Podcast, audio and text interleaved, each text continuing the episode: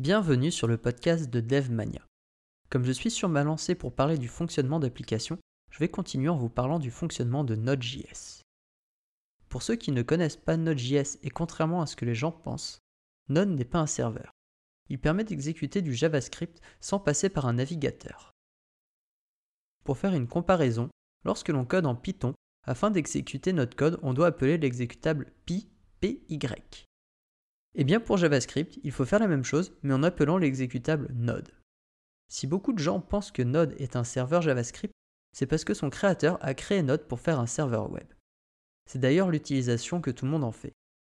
Personnellement, j'utilise aussi pour des petits scripts, par exemple pour la génération de mots de place aléatoires, formater des fichiers ou des noms de fichiers, et j'en passe.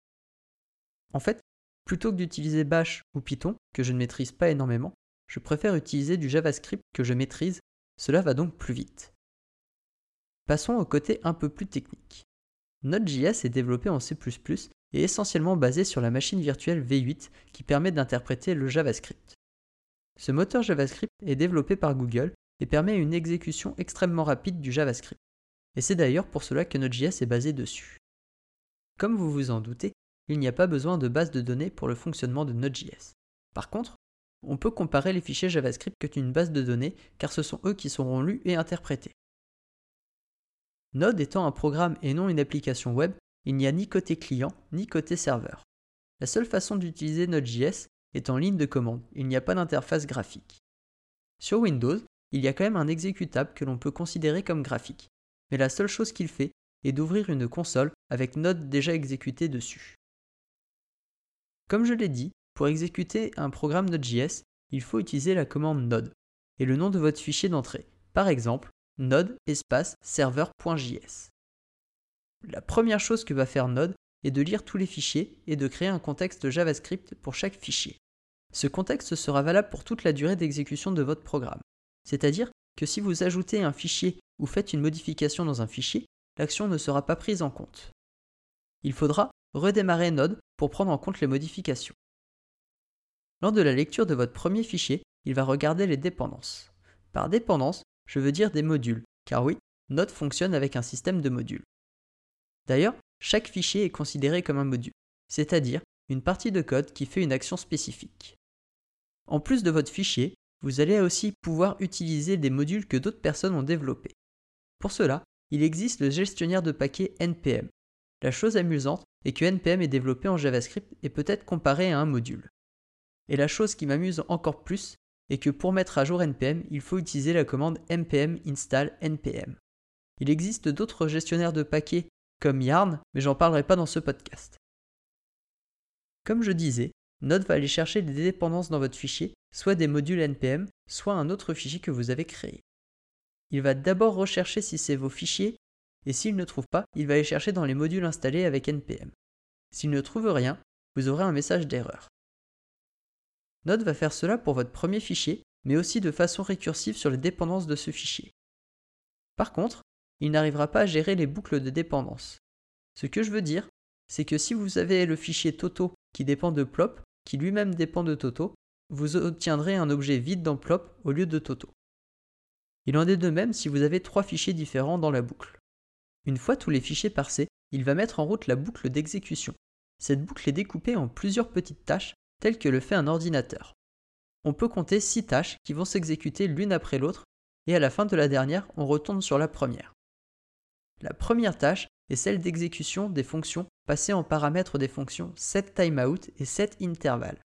Ces fonctions permettent respectivement de faire une action plus tard dans le temps et d'exécuter une fonction tous les x temps. Elles sont dans une partie spécifique de la boucle d'événements, car il faut vraiment respecter le temps demandé. De plus, elles sont prioritaires sur le reste, J'en parlerai dans la phase 4.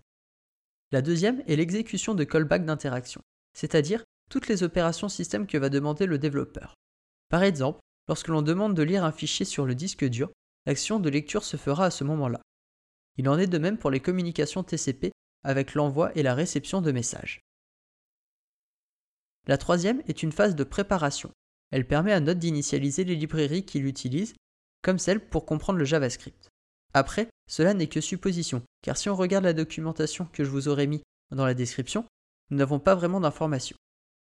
La quatrième phase est celle de l'écoute d'interaction. Contrairement à la phase 1, on va regarder la liste des interactions qui ont été faites et les exécuter. Une fois toutes les interactions traitées, Node va regarder si ces interactions ont déclenché des choses à exécuter en phase 1 et ou 2. Si c'est le cas, on passe à la phase suivante. Dans le cas contraire, on reste dans cette phase pour attendre une interaction afin de l'exécuter tout de suite. Si un des timers de la phase 1 vient à terme, on finit l'interaction en cours et on passe à la phase suivante pour exécuter la fonction du timer dans les temps. La cinquième phase est la phase d'exécution immédiate. En fait, Node permet de faire une exécution immédiate avec la fonction setImmediate. Lorsque l'on fait appel à cette fonction dans la phase de détection d'interaction, on stoppe la phase 4 à la fin de l'interaction en cours et on exécute la fonction. Une fois l'action terminée, on peut passer à la dernière phase. Cette phase est celle de fermeture. La façon la plus simple d'expliquer cette phase est de parler des connexions TCP. Lorsque l'on fait une connexion TCP, on doit se connecter mais aussi se déconnecter. Eh bien la partie des connexions se fait dans cette phase. Je parlerai dans un autre podcast des connexions TCP. Et si vous êtes pressé de savoir ce que c'est, je vous invite à faire vos recherches vous-même. Il y a une dernière chose à prendre en compte. Entre chaque phase, il y a une mini-phase d'exécution appelée nextTick.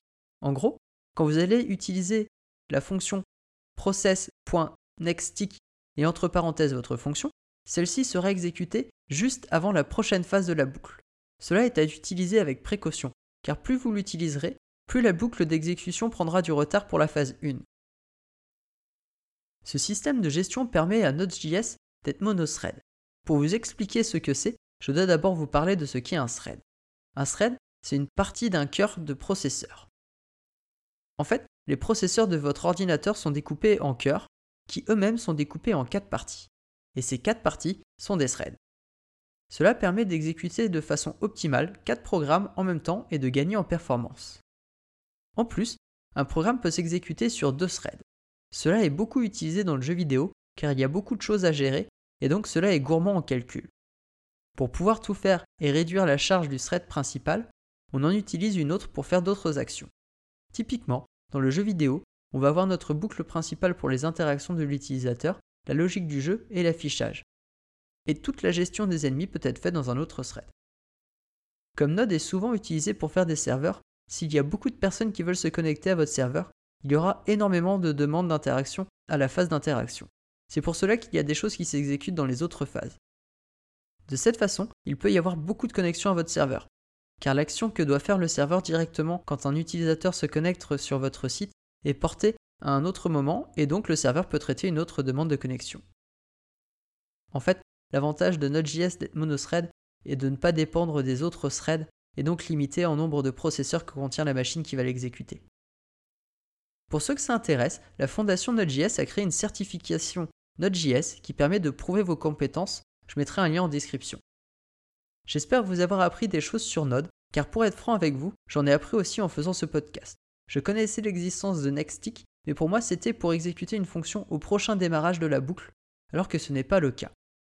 J'aimerais vous demander une dernière chose avant de vous quitter. J'ai créé un sondage afin de connaître un peu plus vos attentes sur le podcast. Vous pouvez le retrouver et le remplir sur dev-mania.fr/avis. Je voulais aussi vous remercier car c'est grâce à vos écoutes que ce podcast se fait connaître et surtout c'est grâce à vous que je continue de le faire. Pour finir cet épisode, comme d'habitude, vous pouvez trouver l'intégralité de mes podcasts sur iTunes, YouTube et mon site dev-mania.fr.